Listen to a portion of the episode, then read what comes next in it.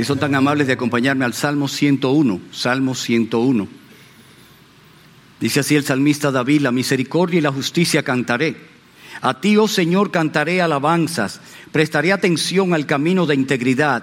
¿Cuándo vendrás, Señor, a mí? En la integridad de mi corazón andaré dentro de mi casa. No pondré cosa indigna delante de mis ojos. Aborrezco la obra de los que se desvían. No se aferrará a mí. El corazón perverso se alejará de mí. No conoceré maldad. Destruiré al que en secreto calumnia a su prójimo. No toleraré al de ojos altaneros y de corazón arrogante. Mis ojos estarán sobre los fieles de la tierra para que moren conmigo. El que anda en camino de integridad me servirá. El que practique el engaño no morará en mi casa. El que habla mentiras no permanecerá en mi presencia. Cada mañana destruiré a todos los impíos de la tierra para extirpar de la ciudad del Señor a todos los que hacen iniquidad. Déjame preguntarte algo. Tú tienes por costumbre cuando inicia un año nuevo tomar resoluciones. Es común que nosotros cuando inicia un año nuevo tomamos determinaciones firmes, a veces con aspectos de la salud o aspectos de recreación, lo que vamos a estar tratando de hacer eh, en el año, aspectos de trabajo, estudios, y otros aspectos de la vida común. Eso es muy, eso es normal. Normalmente lo hacemos aún como familia y tratamos estas cosas. Pero cuando estoy haciendo la pregunta de qué acostumbras en el inicio de un nuevo año, y todavía estamos en, el mes de enero de este 2023, eh, para poder tomar resoluciones nuevas. Eh, estoy hablando de resoluciones piadosas, resoluciones santas. Resoluciones como creyentes, como hijos de Dios, en la que nosotros podamos decir, mira, eh, yo quiero de verdad tener una consagración mayor para el Señor. Eh, allá en la iglesia, un grupo de hermanos, una vez más hicimos el plan de lectura de la Biblia completa en un año y estamos en un grupo que es para ayudarnos y aquellos que se van atrasando eh, le vamos a estar dando ayuda para que se ponga al día, pero que no lo dejemos. Vamos a estar leyendo una vez más la Biblia en, todo un año. Y, pero eso no es, suficiente para nosotros, dijimos, es una lectura general. Queremos estudiar más las escrituras, queremos tener una mayor comunión con Dios. Y para eso tenemos el lema de este año 2023, de conociendo y entendiendo a nuestro Dios. Pensando en Jeremías 9:24, de que el que se eh, gloriarnos en, en, conocer a Dios y entenderlo, que Él es el Señor. O pensar en Juan 17:3, y esta es la vida eterna, que te conozcan a ti, el único Dios verdadero, y a Jesucristo, a quien has enviado. Y, estamos en eso, y lo estamos ahí repitiendo para que se nos grave. Queremos mejorar en muchas áreas deficientes en nuestras vidas. Queremos sí arrepentirnos de nuestros pecados y recordar la bendita promesa de que confesamos nuestros pecados y Él es fiel y justo para perdonarnos y limpiarnos de toda maldad. Decimos gracias Señor, porque aún con el contexto de un nuevo año pensamos en cómo tú eres Dios que da nuevas oportunidades Tú eres Dios que no nos deja caídos. Tú eres Dios que eh, extiende tu mano y nos levanta. Y en la base del, poder del Espíritu Santo y de la palabra, nosotros estamos tomando resoluciones. Resoluciones. Eh, la, tecnología está asombrosa y para cuando uno ya está entrando en edad, a veces uno piensa, trae a mi memoria, ahora tú pones en una en un celular o en una tablet o algo así, o en un dispositivo de esto, resoluciones de Jonathan Edwards. Y te sale el asunto. Resuelvo, resuelvo, resuelvo. y traje a la memoria que eh, en los ochentas el pastor Salvador Gómez, en ese tiempo todavía no era pastor, eh, eh, como estudiante, era, era él que lo obtenía en inglés, traducía alguna de esas cosas y nos la pasaba a nosotros para edificarnos. Después el tiempo pasó y en eso de los 90, por ahí, finales del 80, el, el hermano eh, Leopoldo Espallá estaba en un grupo, en una casa, edificándose con las resoluciones de Jonathan Edwards. Y después el pastor Salvador Gómez dio en una escuela dominical el asunto de las resoluciones. ¡Wow! Resoluciones. Y uno, bueno, quería ser como una especie de Jonathan Edwards, ¿verdad? En eso. Y claro, se queda uno muy corto porque son las resoluciones de Jonathan Edwards. Ahora todos nosotros estamos llamados a tomar resoluciones. Y hay cosas que podemos imitar y no son un ejemplo. Y David aquí no sé si es un ejemplo de una resolución que él toma resuelvo andar en integridad. Prestaré atención al camino de integridad. En la integridad de mi corazón andaré, etc. Integridad. Rectitud. El estar manifestando la verdad y la veracidad de nuestro Dios y de la transformación que Él ha hecho en nuestras vidas. El aspecto de que nuestro sí sea sí, nuestro no sea no. El poder mostrar la veracidad de nuestro cristianismo en cualquier aspecto en que nos encontremos. El poder vivir de esa manera, como nos dice el Señor Jesucristo en el Sermón del Monte, eh, siendo luz y siendo sal, que las personas cuando vean nuestro, nuestro obrar glorifiquen a nuestro Padre que está en los cielos. El tener que ser veraz con nosotros mismos y ser serios en autoexaminarnos. Fuera suficiente con reconocer, eres cristiano, eres íntegro. Se esperaría. Ahora hablamos de verdaderos cristianos, de cristianos genuinos.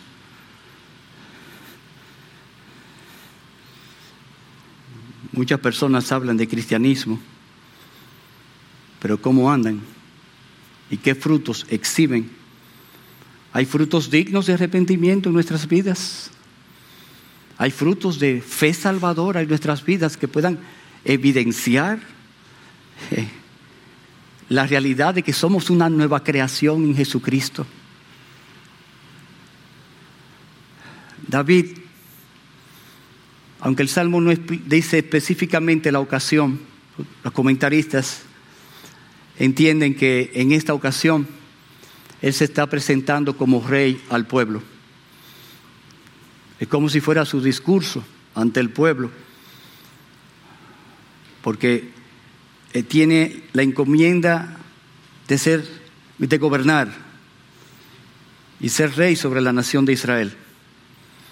Algunos otros opinan que esto ocurrió en el momento en que el arca David la estaba llevando, retornando a Jerusalén, según nos dice segundo libro de Samuel capítulo 6. Y todo el gozo que David estaba exhibiendo porque Dios le había concedido traer el arca a Jerusalén y todo lo que eso significaba, Dios con nosotros, la vuelta a Jerusalén, de la presencia de Dios manifiesta en el arca, er, era algo glorioso y dicen que fue el momento donde él manifestó este salmo, donde lo compuso, donde lo proclamó. Entonces el salmo primariamente podemos aplicarlo a gobernantes de una nación, definitivamente. Hay cosas aquí que están muy claras en el ejercicio de él como rey.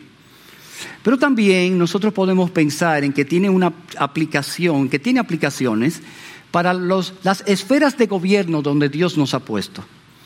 Dios ha dado también como esfera no solamente el gobierno de una nación, sino que pone gobernantes también en la casa, pone gobernantes en la iglesia. Nos habla de gobierno. O sea que también esto tiene aplicaciones para nosotros tener ahí. Y yo iría un poco más lejos también y ampliaría un poco más. Y creo que esto incluye todo lugar o toda situación o aspecto donde Dios en, en su providencia nos ha puesto con un nivel de autoridad. Hay, hay cosas aquí para aplicar. Y una aplicación general, muchísimo más. Para todo creyente aquí hay cosas oportunas, necesarias, esenciales para nosotros mostrar esa realidad de ser cristianos. La integridad es una virtud que no solamente deben tener los gobernantes, los legisladores, los jueces, los pastores de la iglesia y los diáconos, los cabezas de hogar, sino que todos nosotros debemos conducirnos en una manera agradable a Dios y en una manera en que los demás puedan ver rectitud, honestidad, el hecho de que nosotros no hacemos concesiones,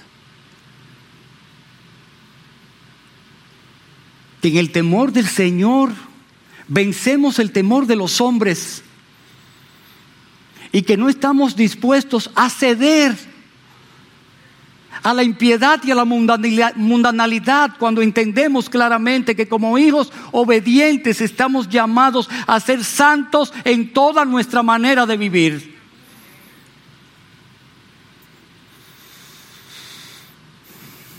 El pastor Lester leyó, el Salmo 15 y es muy claro que para habitar en la casa de Dios hay que ser íntegros. Y ahí explica.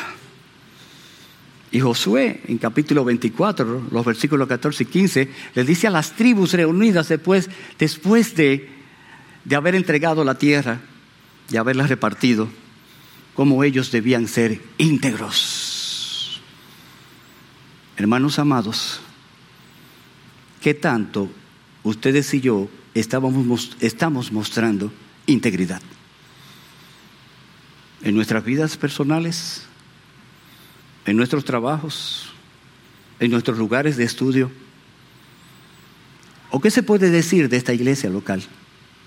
Yo conozco a muchos aquí por años, por la gracia de Dios, y puedo hablar de hombres y mujeres íntegros. Pero para que una iglesia permanezca tiene que tener un testimonio de integridad. Estoy hablando de una iglesia que permanezca dándole la gloria al único Dios vivo y verdadero. Hay dos cosas que podemos ver en el Salmo. En primer lugar, el fundamento, la resolución del rey y su fundamento en los primeros dos versículos. Y luego los versículos, la segunda parte del 2 hasta el 8. La resolución del rey aplicada a su persona y a su oficio como rey. Veamos el fundamento de esta resolución. David inicia diciendo, la misericordia y la justicia cantaré. A ti, oh Señor, cantaré alabanzas. Entonces dice, prestaré atención al camino de integridad y ahora tiene una súplica. Señor, ¿cuándo vendrás, Señor, a mí? Y vuelvo otra vez, en la integridad de mi corazón. David muestra al hablar de que canta de estos atributos de Dios, de la justicia y de la misericordia de Dios, muestra que él tiene una relación personal con Dios, que lo conoce. Eh, David había conocido al Señor en su juventud, había creído, había puesto su fe y su confianza en todos esos tipos salvadores del Antiguo Testamento todo ese sistema sacrificial y todo esto de, la mediación que había, él había creído mirando hacia adelante a ese Mesías Salvador de su pueblo, el Cordero de Dios que quita el pecado del mundo, que vendría ahora tipificado en cada uno de los aspectos, de todo el aspecto sacrificial y todo el aspecto de mediación. Pero aún más, David ahora está con la responsabilidad de ser rey ungido por Dios. Y el pacto de que de su descendencia se levantaría uno, el rey que vendría. O sea que nosotros estamos hablando de alguien que tiene una comunión con Dios, tiene intimidad con el Señor, lo conoce salvíficamente y tiene una vida y una experiencia de una relación con Dios salvadora, eh, continua, real, eh, amorosa, eh, devocional. Está en alabanza, en adoración, en cántico. Eh, tiene la bendición de ser el dulce cantor de Israel, inspirado por el Espíritu Santo, compone, aprobado por Dios y escogido por el Señor. Desde temprano en su juventud, y me encanta ver tantos jóvenes aquí, y tantos jóvenes hijos de nuestros hermanos levantados en el temor del Señor. Y hago un paréntesis aquí ya yo no puedo, yo los vi chiquitos a la mayoría, pequeños. Y entonces ahorita vi algunos ya, adolescentes. Y le dije, tú eres el hijo de... Y el hijo de... Sí, sí, sí, yo soy el hijo, yo soy la hija, o sea, porque no me acuerdo de los nombres, pero qué bueno verlos en la iglesia creciendo. ¡Wow! Gloria al Señor por eso. Bueno, David creció en el temor del Señor. David tiene una vida experimentar con, con Dios. Y David sabe de los atributos de Dios, conoce del carácter de Dios. Y aquí habla de la misericordia y la justicia de Dios. David compone eh, este cántico y, puede tomar los atributos de Dios y hacer un cántico y fundamentar su resolución en estos atributos como pilares. Si algo iba a hacer David, como gobernador de la nación era precisamente tener que usar los atributos de la misericordia y la justicia. El pueblo debía ver con claridad que si él dependía del Todopoderoso, del Señor, él tenía que mostrar, ejemplificar aquello de lo que Dios había dicho acerca de sí mismo. Un Dios compasivo, misericordioso, perdonador, tardo para la ira, grande en misericordia, pero un Dios que es juez y es justo, que no comulga con el pecado, que no tiene por inocente al culpable. Y David medita en esto y canta sobre esto, sobre la, misericordia y la justicia, cantaré. Bueno, en el caso de los que no, de los que no podemos cantar o cantar bien, entonces podemos recitar sobre la justicia y la misericordia de Dios. Aquí hay un pastor que es poeta. No sé si se lo ha dicho o ha recitado en alguna ocasión. No se lo digan, pero es apellido Linares. Perdón. el, pero, pero si no puedes recitar, por lo menos háblalo, dilo, yo me conformo con esto. El pastor Marco Peña hace años fue sumamente franco conmigo y me desahució por completo. Cuando le pregunté, Pastor Marcos, el oído se educa, porque quería yo cantar mejor, quería mejorar mi canto.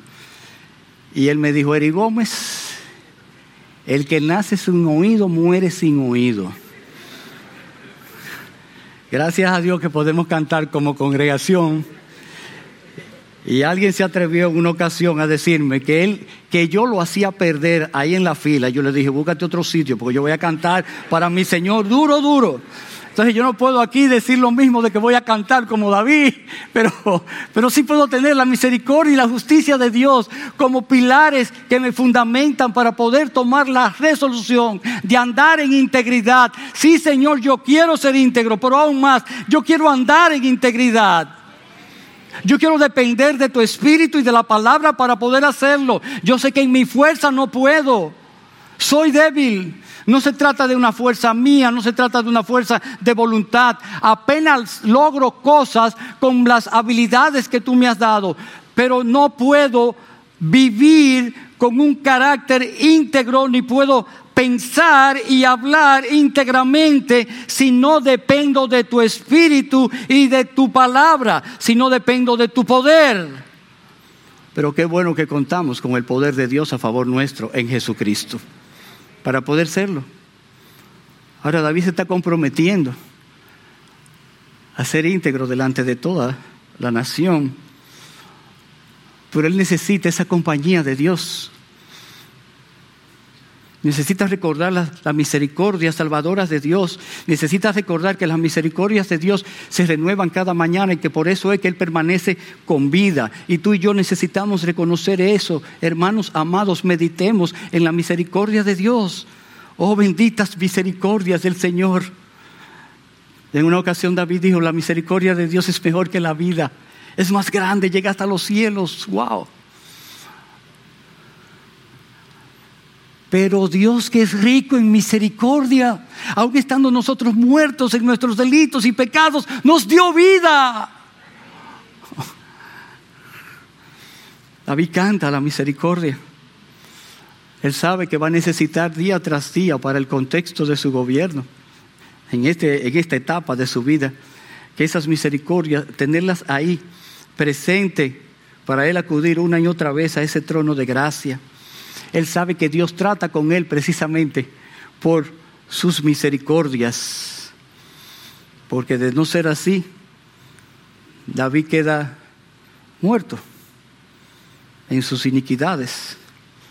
Ah, pero qué benditas misericordias que David puede cantar y que ustedes y yo también podemos cantar. Pero David combina esto, lo complementa con la justicia Amados, nosotros podemos pensar en, la justicia y el atributo de la justicia de Dios. Nos gusta cuando nosotros decimos, bueno, cuando alguien me hace una injusticia, Dios lo va a juzgar. Y Él dice, mía es la venganza, yo pagaré. Y entonces nos encanta saber, bueno, eh, los, los que me hagan injusticia, tarde o temprano van a pagar porque Dios es juez justo. Pero yo creo que David está pensando aquí mucho más en todo ese histórico que él ha pasado. Y él sabe momentos donde él se desvió. Hay momentos donde Dios habla muy bien y, le aprueba, pero hay otros momentos donde él se llevó de su propio corazón y se desvió y aún se pasó a los filisteos. Y pasó tiempo sin clamar delante de Dios. Y él experimentó consecuencias por causa de su lejanía de Dios. Y esos tiempos le mostraron a él cómo Dios es un juez justo que trata con justicia. Pero para hacernos bien,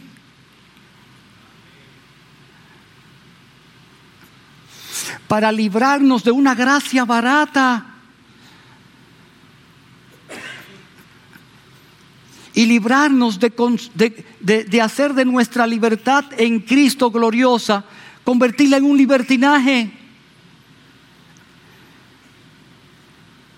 David podía pensar y probablemente si esto fue escrito en el contexto del segundo de Samuel 6, como él, cuando él clama, ¿cuándo vendrás, Señor, a mí? En aquel momento, él preguntó, ¿cómo podrá venir a mí el arca del Señor?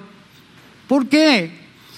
Porque en aquellos días, cuando el arca estaba siendo transportado en, una nueva, en un nuevo carro tirado por bueyes, Usa se atrevió a poner la mano y Dios trajo juicio sobre él.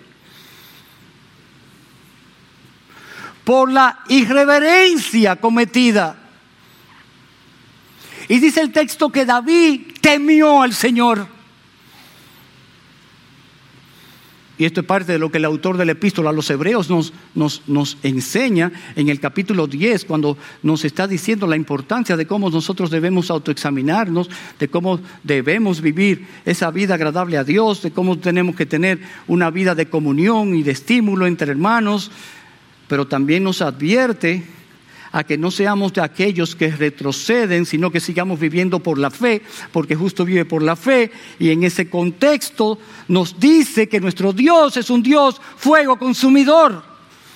Entonces la justicia, el atributo de la justicia viene a complementar muy apropiadamente el atributo de la misericordia. Nosotros decimos, gloria a tú, Señor, por la misericordia, pero cuando pensamos en Dios como juez, sabiendo que tenemos que rendirles cuentas a Él, pensar en su santidad y en su justicia y saber cómo Él, si nosotros somos sus hijos, como Padre amoroso, va a traer por causa de nuestras faltas, de nuestra dejadez, de nuestros pecados, la disciplina amorosa como Padre para enderezar nuestros pies para que no nos salgamos del camino, para que la pierna descoyuntada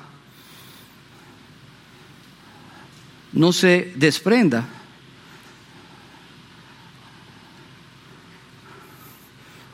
sino que sea sanada. Cuando pensamos nosotros en la justicia como atributo de Dios, de que Dios no aprueba el mal, de que juzga severamente el pecado, eso nos lleva a un temor reverente, oportuno para nosotros.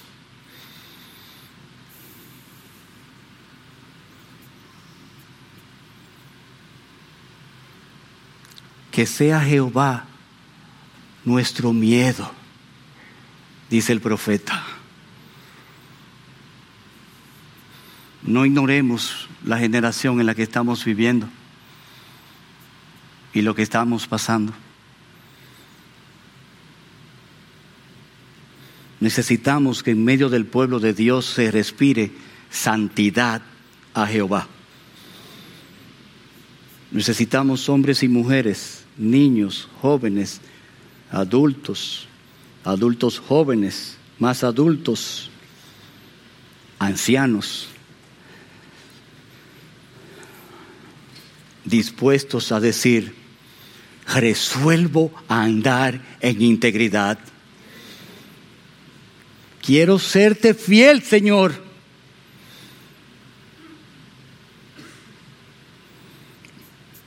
No quiero temer a los hombres ni que ellos pongan lazos sobre nosotros. Yo no sé tú, yo lucho con muchos temores. Y tengo que estarle orando al Señor continuamente que me fortalezca en Él. A veces imagino cosas que me dan como temor. No tengo nada preciso y específico para tener ese temor. A veces sí, pero en ocasiones no. Lo produce mi propio corazón. Pero qué bueno que el Señor es mi refugio. Y el día que temo, en Él confío. Yo creo que hay esta combinación oportuna aquí de David que se nos transmite a nosotros. Debemos tener un fundamento firme para tomar la resolución de ser íntegros. Así que los pilares tenemos aquí misericordia y justicia. Me ayuda a estar muy cerca de Dios y del carácter que yo debo, que, que yo debo expresar, reflejar, manifestar. Podemos contar con estos atributos también nosotros, porque Cristo a precio de sangre lo compró para nosotros y lo tenemos en abundancia Amados, nosotros somos recipientes continuos de, las benditas misericordias salvadoras de Dios en Jesucristo. Y contamos con ellas. Y contamos también con nuestro Dios juez justo, protector, pensando wow, aun cuando Dios trae su disciplina amorosa sobre nosotros como hijos, sigue siendo una manifestación de su grande misericordia. Para que nuestras vidas no sean destruidas.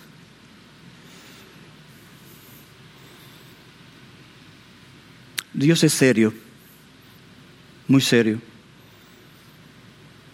con su gloria, con su celo, celoso de su gloria. Y Él quiere que nosotros vivamos de acuerdo a quien Él es y a lo que Él nos ha hecho en Jesucristo. El apóstol Pablo escribió en Romanos 11:22, hablando de esos creyentes gentiles sobre su salvación. Mira pues la bondad y la severidad de Dios. La severidad ciertamente para con los que cayeron, pero la bondad para contigo. Y entonces dice, si permaneces en esa bondad, pues de otra manera tú también serás cortado.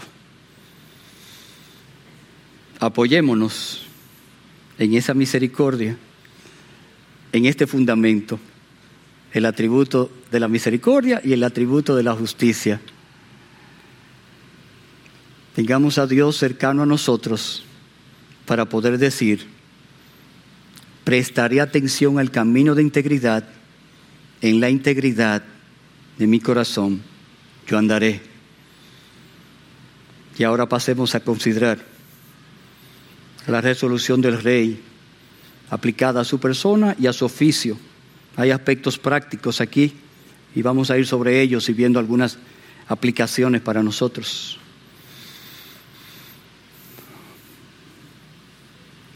En su vida personal, el rey, imagínenlo, como si fuera un gobernante, está diciendo su discurso de inicio de gobierno y está haciendo este compromiso.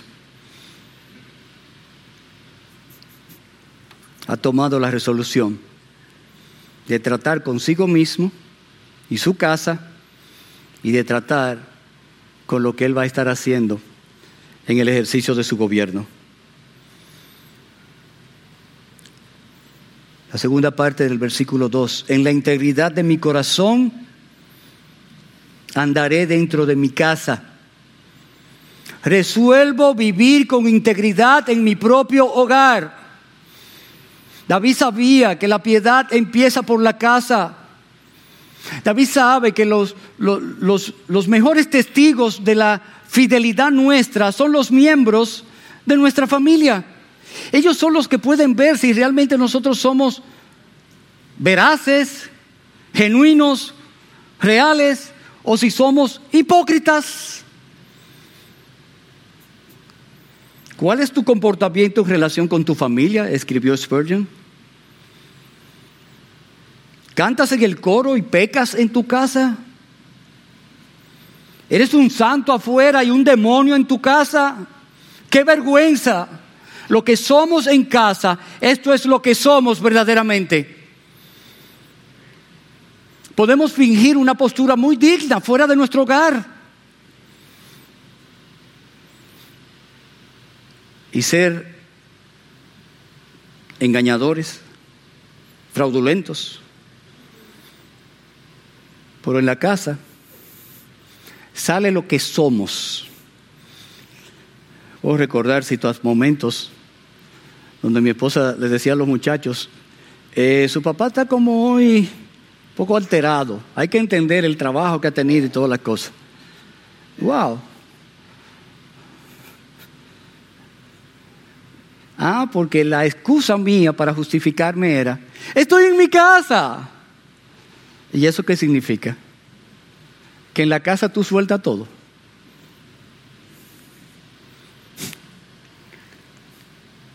O a veces tu mejor cara la conocen los de afuera. El trullo lo conocemos nosotros aquí adentro. Uf.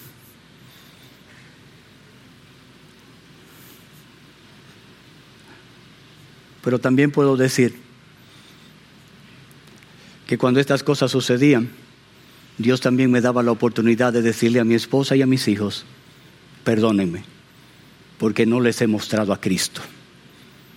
Y gracias a Dios por su misericordia y su espíritu que da convicción de pecado y que nos guía al arrepentimiento para nosotros poder pedir perdón.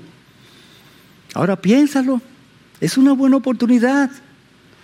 Estás decidido a tomar, a ser íntegro y gloria al Señor por eso. Muy bien. ¿Por dónde empiezas? A trabajar contigo mismo y con tu propia casa. Es el momento entonces de considerar y evaluar cómo está la situación de tu casa. ¿Qué, qué dice tu esposa? ¿Qué dicen tus hijos? ¿Pueden tus hijos, en el contexto de estar sentados, tú poder decirle, miren, eh, mi esposa, mis hijos, en un contexto de devocional familiar, miren, yo voy a abrir mi corazón delante, o sea, pero eh, soy todo oídos para ustedes. Díganme todas las cosas que ustedes entienden deficiente que yo tengo para corregirla. Estoy dispuesto a mejorar en lo que ustedes me digan. Y desde que empieza el primer hijo y, y dice, papi, que tú, ah, no, no, no, pero eso es por esto, por esto, por esto y por ella. Nadie más dice nada. Empezaste a justificarte otra vez en cada detalle. Y eso que creíamos que tú venías dispuesto a oírnos. Wow. ¿Qué piensan tus hijos de ti y de tu cristianismo? ¿Qué piensan los demás familiares que te conocen? ¿No acaso es esto, una buena oportunidad para hoy mismo poder reunir la familia y decir, miren mis hijos, hay áreas aquí que yo tengo que confesar y pedir perdón. Hay cosas en que yo no mostré integridad para con ustedes, aún en el, en el tiempo que yo no les di. Estaba tan ocupado con el contexto del trabajo y tan ocupado por mantenerlos materialmente y materialmente bien que me olvidé como cabeza de hogar, como, como profeta y sacerdote y cabeza de hogar, olvidé mi función primordial de educarles y levantarles en el temor del Señor. Estaba tan preocupado por buscarles buenos colegios y poder pagarlos, y eso es bueno. No tengo ningún problema con logos, trabajé ahí por muchos años. Él y todo el bien que, que me hizo. Pero, pero me faltó algo. Me preocupé por educarlos también para ser ciudadanos de este mundo, que se me olvidó instruirles y guiarles para la eternidad. Ah, pero nuestro Dios es bueno y nos está dando oportunidad de que en lo que dependa de nosotros retomar lo que podamos. Aún nuestros muchachos hayan crecido. ¿Saben lo que hago en ocasiones? Me topo con muchachos de la escuela que fueron alumnos míos hace años. Y mi memoria, que es muy buena hacia el pasado, eh, me recuerda que hubo algo de injusticia con ese joven. Y yo digo, wow, qué oportunidad. ¿Tú te acuerdas cuando te corregimos por este detalle, que sé yo qué, que sé yo cuánto? Perdónanos. No te mostramos verdaderamente a Cristo. Ah, señor Gómez, ya eso yo no me había. Imagínese usted, yo no me acordaba de eso. Usted siempre. Y entonces alaba, eh, le hablan bien a uno y todo eso. Digo, no, pero recibe eh, el asunto porque de verdad, eh, esto se trata de qué tanto yo muestro a Cristo, porque en la misma medida en que yo estoy creciendo a la imagen de Cristo y estoy madurando en la fe y ejercitándome en la piedad, en esa misma medida yo tengo que tener tratos reales de, que vean a Cristo en mi vida. Sí, yo soy un pecador, perdonado. Todavía lucho con mi pecado, pero qué gloria a Dios. el Espíritu Santo mora en mí y por medio del poder del Espíritu Santo yo puedo luchar contra las obras de mi carne y disfrutar de victoria. Y cuando caigo, Oh, qué bueno que la mano de mi Señor se extiende y no me deja caído para siempre. No pondré cosa indigna delante de mis ojos. Versículo 3. Wow. Me negaré, dice la nueva traducción viviente, a mirar cualquier cosa vil o vulgar. Oh, nuestros ojos no se cansan de ver y David años más tarde experimentó la desgracia por sus ojos.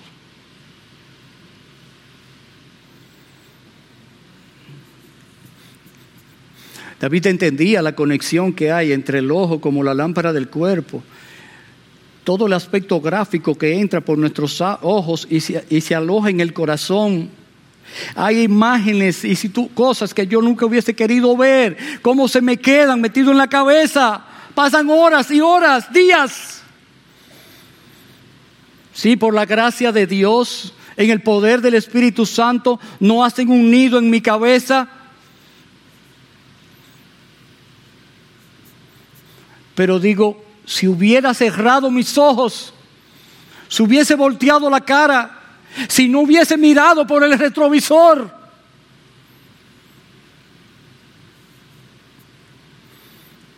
Me negaré a mirar cualquier cosa vil o vulgar. Señor, quiero ser íntegro. Quiero glorificarte a ti con mis ojos. Quiero tener pureza de ojos.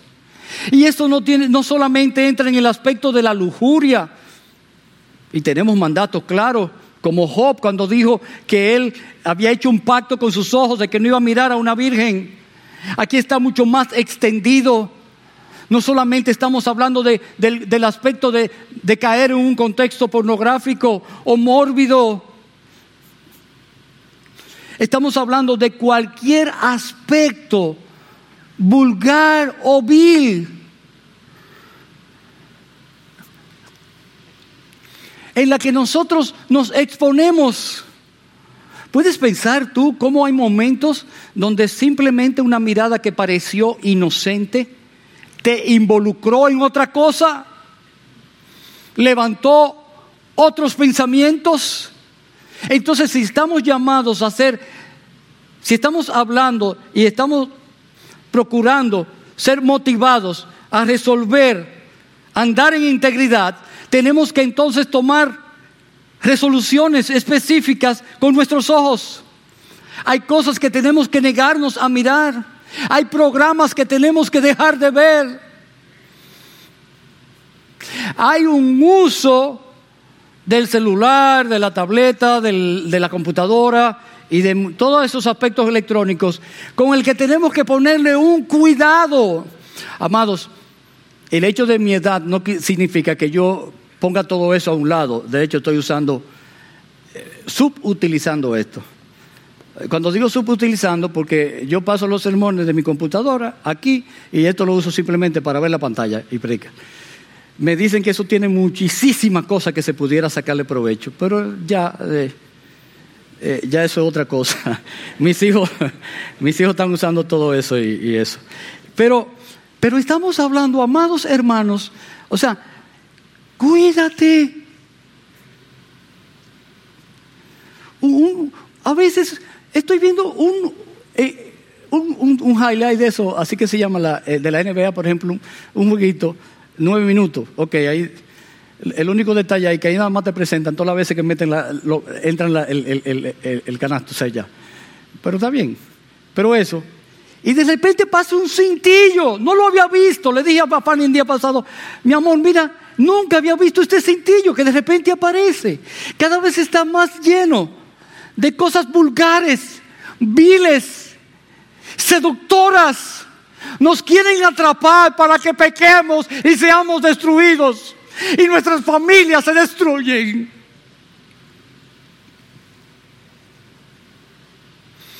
Lo que inició con una simple mirada se convirtió en una gran desgracia.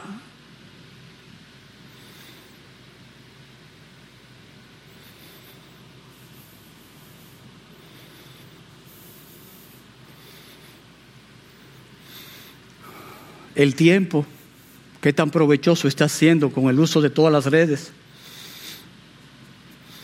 Hace años ya el pastor John Piper dijo, uno de los grandes usos de Twitter y Facebook será probar en el día del juicio que la falta de oración no se debió a la falta de tiempo.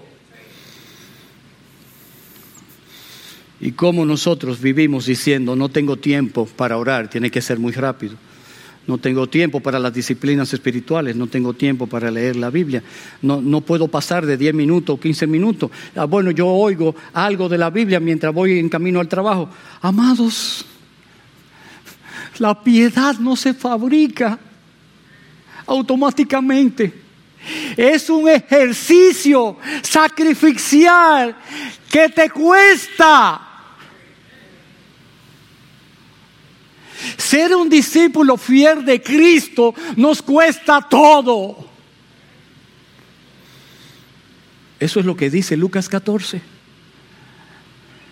Que tan dispuestos estamos nosotros a renunciar aún hasta nuestra propia vida. A ser radicales, a sacar el ojo, a cortar la mano, a cortar la pierna.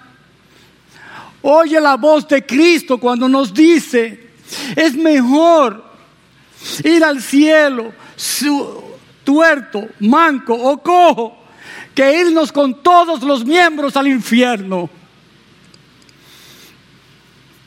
La integridad tiene un costo. Y en el poder del Espíritu de Dios y la palabra del Señor tenemos que estar dispuestos a pagarlo porque de esta manera nosotros honramos a nuestro Dios. Y solamente es a Él a quien nosotros queremos vivir para su gloria. El corazón perverso, aborrezco la obra de los que se desvían, no se aferrará a mí Rechazaré las ideas perversas y me mantendré alejado de toda clase de mal. Pablo escribió a los tesalonicenses en 1 Tesalonicenses 5:22, absteneos de toda forma de mal. Debemos ser reflexivos e identificar qué males están debilitando nuestra fe y cómo nosotros debemos alejarnos de ellos.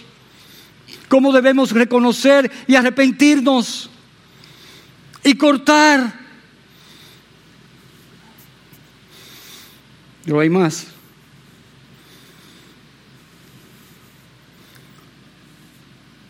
Versículo 5 en adelante. Ahora el rey David presenta en el ejercicio de su gobierno lo que significa andar con integridad. Destruiré al que en secreto calumnia a su prójimo no toleraré al de ojos altaneros y de corazón arrogante. Voy a saltar el 6. El que practique el engaño no morará en mi casa. El que habla mentira no permanecerá en mi presencia. Cada mañana destruiré a todos los impíos de la tierra para extirpar de la ciudad del Señor a todos los que hacen iniquidad. El rey David está declarando quiénes son ahora los componentes de su gabinete de gobierno. A quienes él no va a elegir.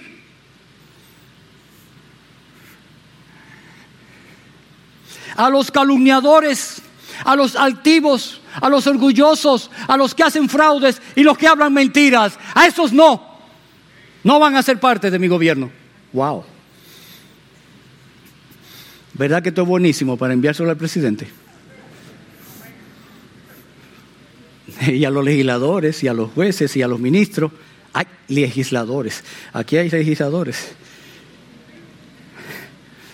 Pero qué bueno que hay legisladores con integridad. Estos aspectos mencionados aquí son muy similares a lo que David escribió en el Salmo 15, que se leyó hace un, hace un rato. Nadie va a poder morar en el monte santo de Dios permaneciendo en esta condición. Hay una descripción aquí de personas que viven alimentados de corrupción, que son corruptos, que se acuestan pensando en el mal que van a hacer al día siguiente. Estamos viviendo, hermanos, en, en una sociedad cada vez más antivalores, anticristiana, más degradada. ¡Wow! Y ustedes y yo estamos en medio de esta generación torcida y perversa a brillar más, más claramente como luminares, asidos firmemente de la palabra de Dios, como Pablo le dijo a los filipenses. David estaba resuelto en su integridad hacer un trabajo diario, continuo, en el versículo 8, cada mañana destruiré a todos los impíos de la tierra. Wow, un joven podría decir, se pasó David ahí, ¿verdad? Diría uno como, ¿tú vas a ¿eso va a ser un, un genocidio continuo? Bueno, la NTV traduce, mi tarea diaria será descubrir a los perversos para liberar de sus garras a la ciudad del Señor. ¿Cuál es el punto? Él quiere que la ciudad santa se mantenga como santa.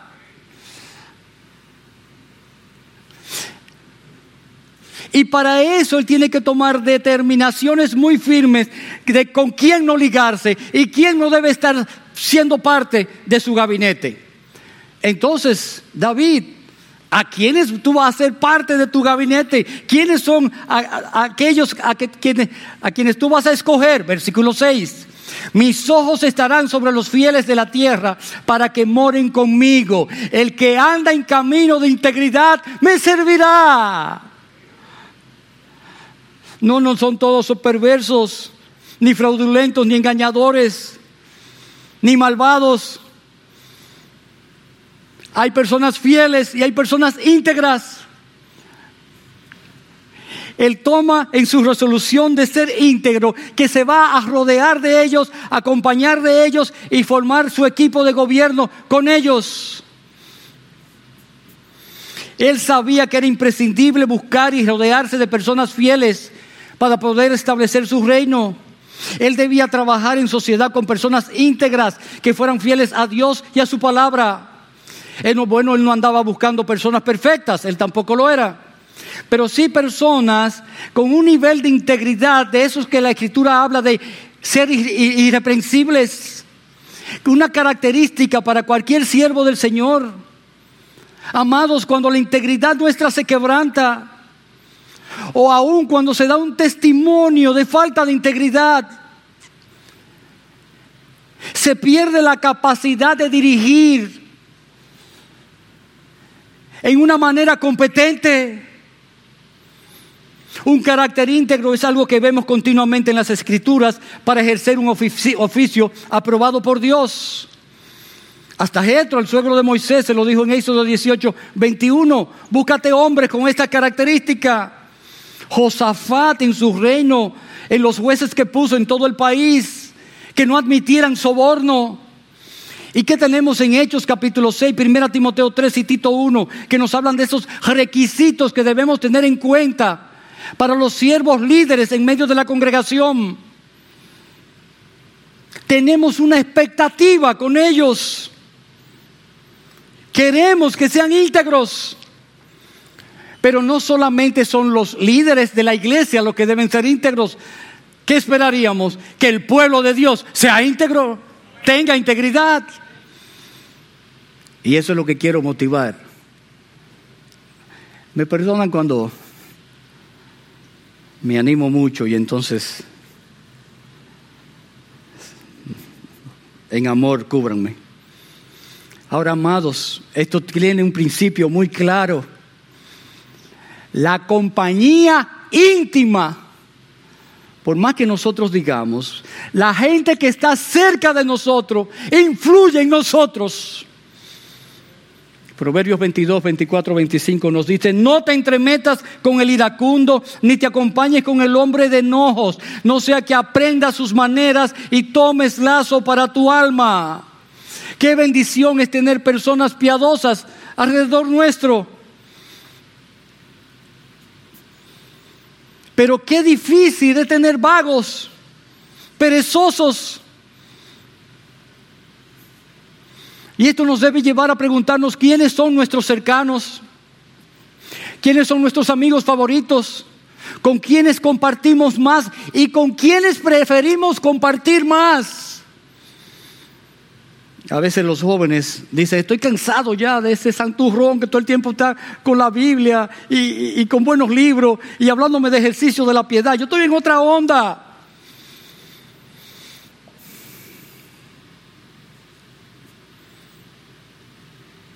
Algunos otros dicen, es que en el grupo de nosotros no hay muchos así. Amados, déjenme decirles algo buenísimo.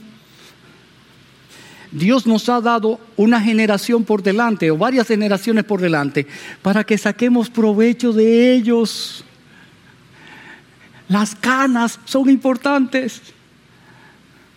Aunque hayan algunos tintes y uno se los tape, pero el aspecto de la edad, eh, quiero decir, el aspecto cronológico es importante. Hoy yo puedo decir, wow, Lester Flaquer, mi mentor, mi, pastor, quien estuvo ahí a mi lado y, y me tuvo como asistente y tuvo que aguantarme y todo eso, pero puedo verlo y llamarlo y hablar con él y usar a los pastores de esta iglesia para llamarlo y tratar asuntos ah, del reino o de mi propia vida o venir con mi esposa y ser ministrado por uno de ellos. Gloria al Señor cuando tenemos hombres íntegros que han probado por años su fidelidad al Señor. Sí que reconocen que son pecadores, pero que han sido perdonados. La sangre de Cristo los ha lavado y en el poder del Espíritu Santo y la palabra han sido preservados y han perseverado en sus luchas en fidelidad. Han usado las herramientas bíblicas para mantenerse al día de hoy fieles. Usemos a los padres espirituales, usemos a esas madres espirituales, nos hacen tanto bien. No, tengas solamente dentro de tu círculo íntimo de amigos a tus iguales. Porque si, si tienen la misma deficiencia, ¿a dónde van a caer? Un ciego guiando a otro ciego.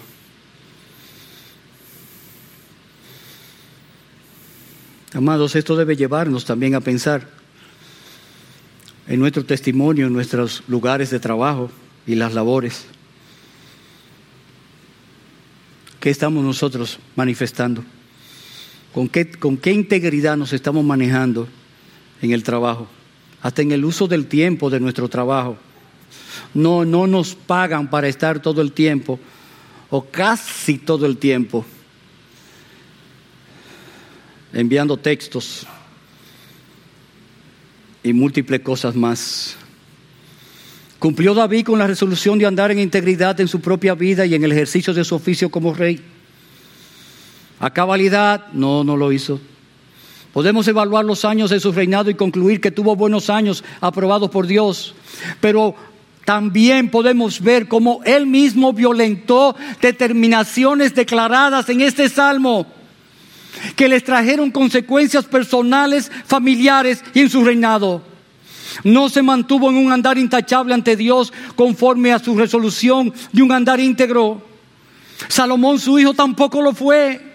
La mayoría de sus descendientes dejaron un legado de gran impiedad, exceptuando unos pocos reyes como Josafat, Ezequías y Josías. Pero conforme a la promesa divina, un descendiente de David fue completamente íntegro, perfecto, intachable, que fue tentado en, en todo y nunca pecó. El Rey perfecto, Jesucristo, el Hijo de Dios.